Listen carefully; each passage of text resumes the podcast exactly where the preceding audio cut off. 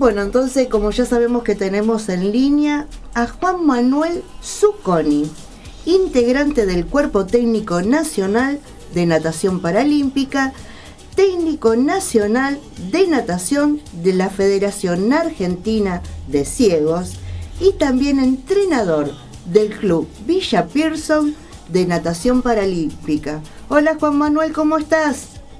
Hola, ¿qué tal? ¿Cómo les va? buenas tardes a todos. Gracias por la invitación. Bueno, después de este tema movidito nos vamos también a un lugar donde el movimiento está permanente. Contanos un poquito cómo está la natación adaptada en nuestro país y tus chicos que están entrenando en Buenos Aires con vos.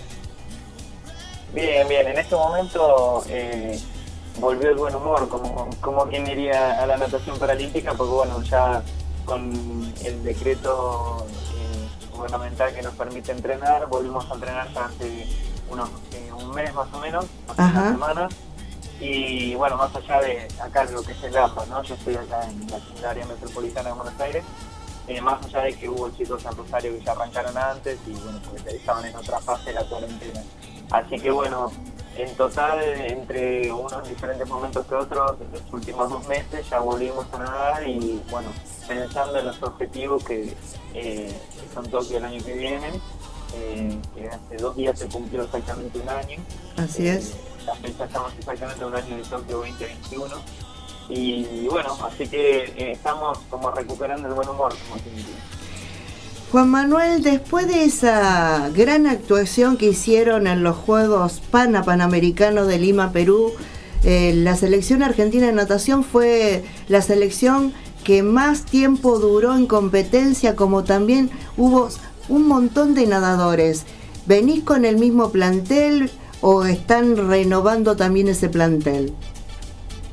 Eh, bueno, lo que fue el, plantel de Lima eh, tiene dos particularidades. Primero que, fue el, plantel más numeroso que participó en un juego para Panamericano. Sí. Eh, que bueno, que logró estar quinta en el medallero con 40 medallas en total todo el plantel. Y lo más lindo de todo eso es que, que, bueno, que muchas medallas de esas vinieron de juveniles, que es el recambio de los de, los más grandes, de los nadadores consagrados. Entonces, bueno, estamos eh, tratando de enfocarnos un poco y un poco, ¿no? En, los nadadores consagrados ya hay muchos que están clasificados para Tokio, dentro de esos, eh, de ese plantel de, nadadores que eran 37, hay, ya hay 12 con marca. Eh, y en total 20, 22 nadadores que están del, del planeamiento a Tokio con grandes posibilidades también de hacer marcas y clasificar a los juegos, ¿no? Así que bueno, eh, estamos eh, dedicándonos más a lo que es Tokio en este momento, que es lo que se permite trabajar, pero sin perder de vista los juveniles de ese plantel que, bueno, son la promesa para lo que sería el ciclo luego de Tokio, ¿no? Así que eh, estamos tratando de estar al, al, tanto de todo, bueno, Internet ahora nos permite eso, así que, bueno, estamos eh, enfocados en Tokio, pero sin perder de vista eh, la segunda línea de los juveniles que, bueno, prometen bien, que nos, da felicidad eso también. Totalmente. ¿Y qué haces eh, para estar en sabiendo cómo están todos? Bueno, ahora están pudiendo ya estar en su lugar que es el agua, pero en el momento donde no se podían eh, estar en la pileta, donde solamente eran los entrenamientos virtuales. ¿Cómo te manejabas para estar en contacto con todos ellos, ya que es muy amplio el panorama de nuestro país y están diseminados en distintas provincias? Bueno, en, en, este momento, bueno, creo que todo el mundo alguna vez eh, usó ahora la aplicación Zoom, eh, así que bueno, se está usando mucho esa aplicación para estar en contacto, hacer reuniones, eh, ponernos al tanto de todo lo que venían haciendo. Eh, en el caso de, bueno, nadadores que uno más, sigue más de cerca, ¿no? Como nadadores personales, eh, hablábamos con sus preparadores físicos, si estaba a cargo nuestra la preparación física la hacíamos vía internet, dependiendo qué entrenador y qué nadador estábamos hablando, tratamos o, de estar al tanto siempre de, su rutina, de su planificación, o bueno, siguiéndolo de cerca para que eh, haga la preparación física en el agua. Porque bueno, eh, lo importante era mantenerse en estado para bueno que, después en el momento que volvamos a nadar eh, no estuvieran ni pasados de peso, estuvieran bien, estuvieran bien de algo.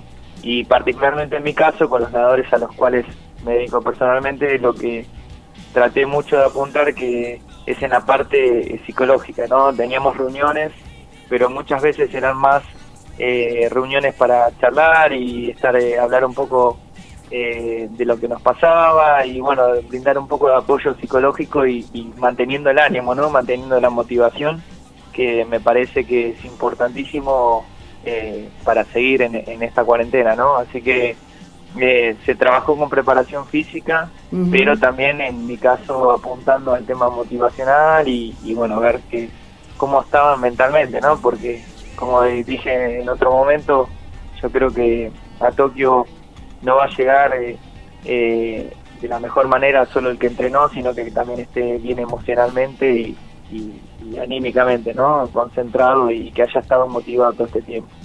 ¿Y ustedes cuánto hace que no tienen competencia antes de que empece, empiece la pandemia, lógicamente? Sí, sí, nosotros eh, con un grupo habíamos ido al primer torneo que vamos a tener el año de nivel internacional, que era en febrero y iba a ser en Italia. Sí. Eh, justamente antes de la pandemia, antes que se declare la, declare la pandemia, se suspendió por el, por el primer caso que hubo ahí en Italia y nos tuvimos que volver, fue a fines de febrero. Eh, así que no estamos compitiendo desde diciembre del año pasado. Claro. Es bastante. Es, para nosotros es, una eternidad. Eh, que parte bueno de lo que nosotros tenemos en este deporte, que es de tiempo y marca, muchas veces lo que favorece la motivación es la competencia, ¿no? El medirse con otro y no y no eh, estar mirando eh, siempre el mismo lugar y la misma pileta. Eh, la competencia es algo crucial en el tema motivacional, así que bueno, es, es un año un año duro como para todos. Bastante complejo, bastante complejo. Bueno, acá en, Rosario precisamente tenemos varios nadadores y me imagino que estarás en contacto con ellos, que algunos eh, fue el triunfo más grande poder volver al agua, ya que uno de los eh, clubes importantes de acá de nuestra ciudad le pudo abrir sus puertas para que ellos puedan entrar a entrenar. Sí, sí, sí, estamos, bueno, eh, ahí estamos con Pipo Carlomagno, Facundo Rey, Anabel Moro.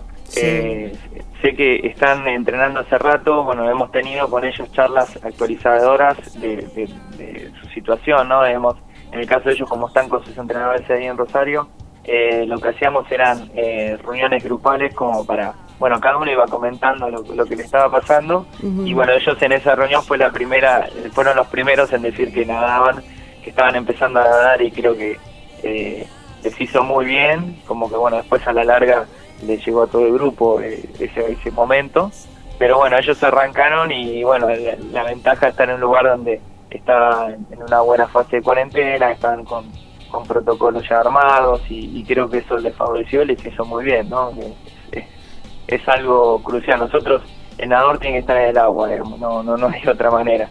Y bueno, ellos, ellos lograron estar antes y, bueno, creo que eso les va a servir mucho para lo que es la planificación del año que viene y les, va a dar ventaja. Bueno, vamos a hacer una cosita, Juan Manuel. Vamos a ir un tema musical porque esto está muy interesante y me quedaron varias eh, preguntitas para hacerte y después te libero, te prometo. Que sé que, tenés, que tenés otras obligaciones. Así que seguimos eh, con más Juan Manuel Zucconi, entrenador porque me gusta decirte entrenador, ¿viste? No ese integrante del cuerpo técnico, es muy protocolar. Yo te conocí entrenando a los chicos, transpirando junto a ellos y sufriendo con ellos. Así que, entrenador del seleccionado paralímpico, me gusta decirlo mejor. ¿Qué te parece?